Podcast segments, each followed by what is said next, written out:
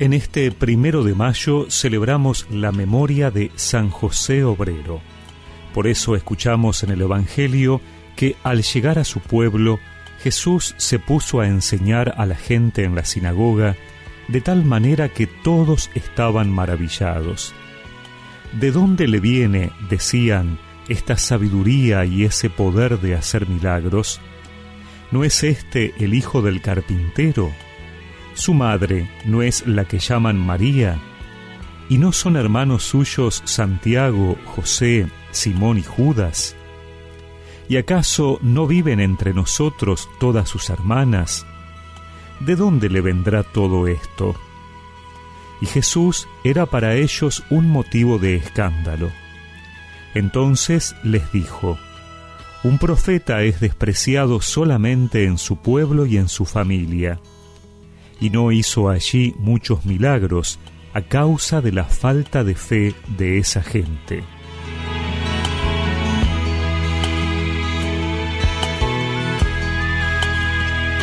El Evangelio que hemos escuchado nos revela que Jesús era conocido en su pueblo como el Hijo del Carpintero, mostrándonos así la actividad de su Padre. En este día en que celebramos a San José como el patrono de los trabajadores, y particularmente en este año dedicado a San José, es hermoso contemplar la figura de este hombre que trabajaba honestamente para asegurar el sustento de su familia. De él, Jesús aprendió el valor, la dignidad y la alegría de lo que significa comer el pan que es fruto del propio trabajo. El Papa Francisco recuerda en la carta Patris Corde que el trabajo se convierte en participación en la obra misma de la salvación, en oportunidad para acelerar el advenimiento del reino, para desarrollar las propias potencialidades y cualidades, poniéndolas al servicio de la sociedad y de la comunión. El trabajo se convierte en ocasión de realización no sólo para uno mismo, sino sobre todo para ese núcleo original de la sociedad que es la familia. Una familia que carece de trabajo está más expuesta a dificultades, tensiones, fracturas e incluso a la desesperada y desesperante tentación de la disolución. La persona que trabaja, cualquiera que sea su tarea, colabora con Dios mismo. Se convierte un poco en creador del mundo que nos rodea la crisis de nuestro tiempo, que es una crisis económica, social, cultural y espiritual, puede representar para todos un llamado a redescubrir el significado, la importancia y la necesidad del trabajo para dar lugar a una nueva normalidad en la que nadie quede excluido.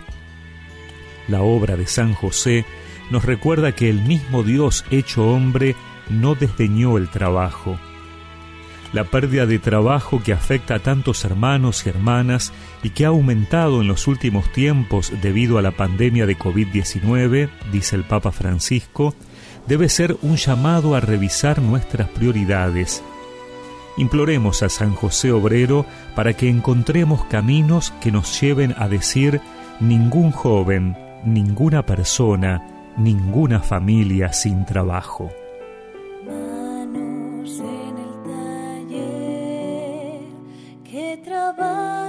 Sembrando un nuevo reino, manos fuertes que saben defender, familia en hogar de carpintero, manos para enseñar que a Jesús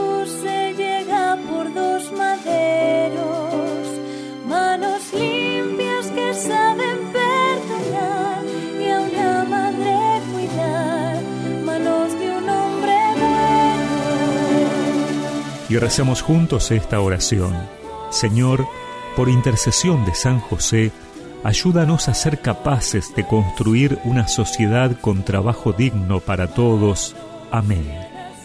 Y que la bendición de Dios Todopoderoso, del Padre, del Hijo y del Espíritu Santo los acompañe siempre.